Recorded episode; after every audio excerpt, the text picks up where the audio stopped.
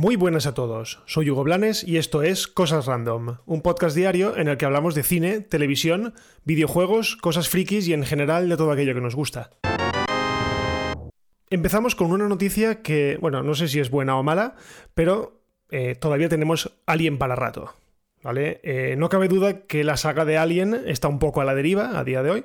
La saga principal se quedó en la desastrosa Alien Resurrection allá por 1997 y el intento de Ridley Scott por explicar los orígenes de los xenomorfos, la verdad es que dejó más dudas que respuestas.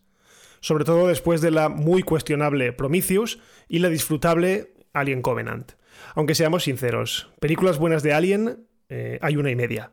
La primera entera y el segundo acto de Aliens, la secuela dirigida por James Cameron.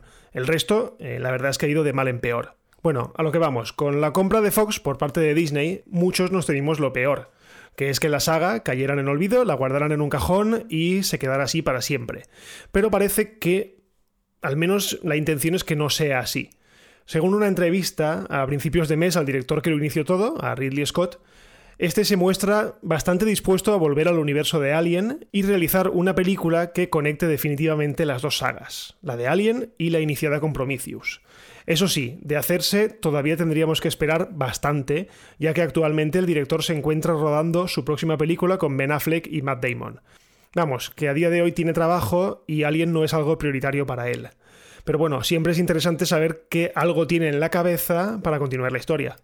Por cierto, al hilo de estas declaraciones de Ridley Scott, se ha sabido de boca de la propia Sigourney Weaver que no regresará al universo de Alien que le tiene mucho cariño al personaje, pero que en su tiempo como Ellen Ripley eh, ya pasó y que el personaje merece un descanso. Leo esto y la verdad es que me viene a la cabeza enseguida el, hecho de que casi tuvimos una quinta entrega de Alien cuando el director de la aclamada Distrito 9, Neil Blomkamp, pasó años desarrollando el guion de una película que se centraba exclusivamente en Ripley.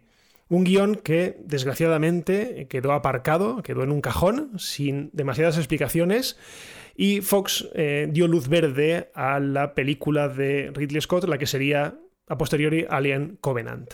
Una peli que, dicho sea de paso, se pegó una leche épica en taquilla y también en crítica, pero bueno, más en taquilla.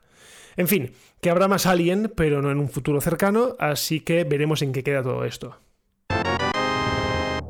Y seguimos con Star Wars porque los jugones más veteranos del lugar sabrán de qué hablo si les menciono los juegos X-Wing y TIE Fighter.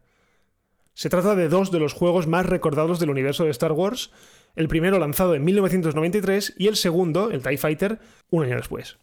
En ambos juegos, eh, tu misión era participar en batallas dentro de una de las dos naves, todo ello jugado desde una perspectiva de primera persona, por lo que lo que veías en pantalla eran los mandos de la nave y los enemigos que se veían a través del cristal de, la cabina.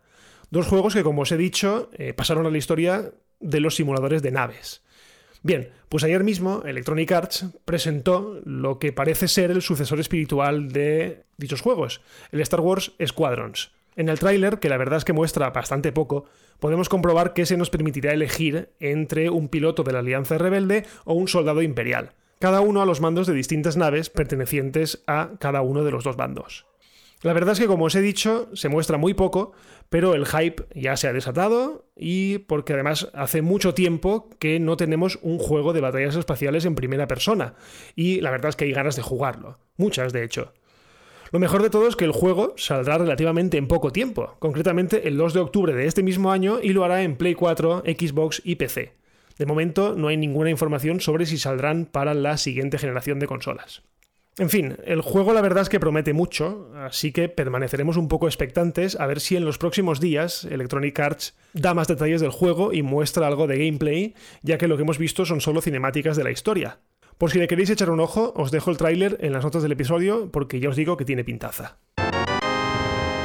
Y por último, hoy os quiero hablar de The Clone Wars, o las Guerras Clone, como queráis llamarla. Muchos de vosotros ya sabréis que llevo semanas viéndola, De hecho, cuando empezamos el confinamiento decidí que era un buen momento para empezar a verla desde el principio, ya que eh, la dejé hace años cuando la emitieron en Estados Unidos y no sabía bien bien dónde me había quedado. Así que dije, ahora que la tengo en Disney Plus, pues bueno, la pongo desde el primer capítulo y, y a ver qué tal. Total, que lo que digo, la empecé desde el principio, eso sí, omití la película introductoria porque recuerdo que era muy floja y la verdad es que en ese momento no tuve ganas. Y bueno, he de decir que la serie va de menos a más claramente. Se nota que a medida que pasan los episodios va siendo más consciente de su propio potencial y llegando a un final que ha sido una verdadera maravilla. La serie está producida por Dave Filoni, que a muchos os sonará por ser el actual eh, creador de la serie de. o productor, no sé si es productor, creo que es productor, de la serie de The Mandalorian.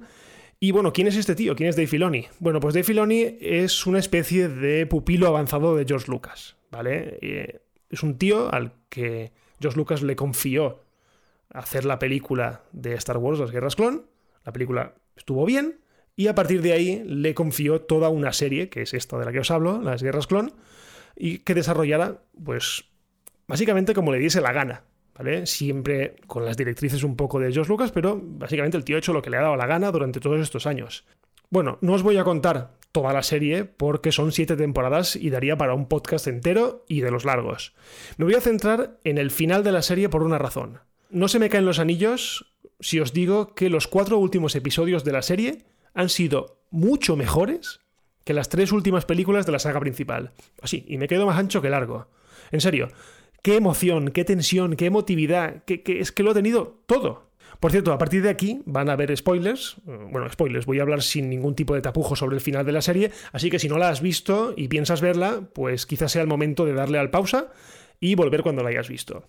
Bueno, a lo que vamos. Yo no esperaba nada del final. Al fin y al cabo, se trata de una serie de dibujos animados que se encargaba de explicar lo que pasaba entre los episodios 2 y 3 de Star Wars. Y yo lo que creía es que eh, el final nos dejaría, digamos, instantes antes del comienzo de la tercera película. Pero bueno, nada más lejos. O sea, madre mía. La serie ha hecho algo que a mí me ha encantado. La serie se ha puesto paralela a la tercera película y nos ha contado cosas que pasaban mientras se desarrollaba todo lo que ya conocíamos de la tercera película, como por ejemplo lo de la Orden 66 y los clones volviéndose contra los Jedi. Pero desde luego, eh, si algo nos ha dejado esta serie, es al mejor personaje femenino de toda la saga o de todo el universo de Star Wars. Para mi gusto, yo creo que es mejor incluso que Leia. Y no digamos ya de Rey.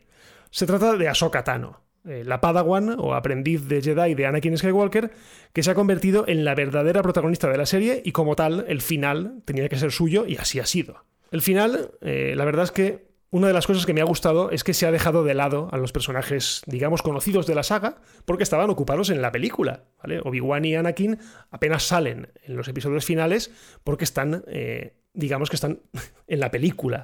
Entonces se ha centrado en Ahsoka y en Rex, que es uno de los oficiales clones que se hace muy amigo de Ahsoka. El final ha tenido de todo. O sea, un duelo final con Darth Maul o con Maul que es que empequeñece totalmente al de las películas al, final del episodio 1. Una tensión tremenda en el escape de, los protagonistas del crucero galáctico y sobre todo esa última escena con un Anakin ya convertido en Darth Vader, eh, cogiendo un sable láser que Ahsoka abandona premeditadamente en un planeta. No sé, a mí es que me ha sacado las lágrimas. O sea, de verdad, eh, no me esperaba para nada este tipo de final. En fin, lo que os digo, que no os dejéis influenciar por ese aura infantil que tiene la serie cuando empieza, porque vale muchísimo la pena. De hecho, una vez vista, a mí lo que más me apetece en este momento es empezar de nuevo Star Wars Rebels, que es la otra serie de animación de Dave Filoni, y en la que se resuelven muchas de las incógnitas que aquí se plantean. Ha puesto el listón muy alto y ha demostrado que en televisión pueden salir productos de Star Wars mucho mejores que las películas. Y bueno, ya dispuestos a soñar, pues quizás una película centrada en Ahsoka Tano, en aquellos años que pasan desde las guerras clon hasta que aparece en, en Star Wars Rebels. No sé, por ejemplo, esa película que tiene que dirigir Taika Waititi, pues estaría muy bien, la verdad. Así que nada, una gozada de serie, eh, muy recomendable. Eh, no os dejéis asustar por su duración, porque se ve muy rápido. Y si la veis, en serio, disfrutadla. Y nada, hasta aquí el episodio de hoy de Cosas Random. Recordad que todos los días, a partir de más o menos las 7 de la mañana hora peninsular de España, tendréis un nuevo episodio disponible. Y bueno, ya que estamos disponibles en todas las plataformas, en iVoox, en Apple Podcasts, en Cuonda, en Anchor, en Spotify, la que queráis. Eh, simplemente os pido que compartáis este podcast para que, bueno, mm, lleguemos cada día a más gente y esto pues valga la pena hacerlo. Os recuerdo que me podéis leer en Twitter en arroba y si no pasa nada, pues nos escuchamos mañana. Adiós.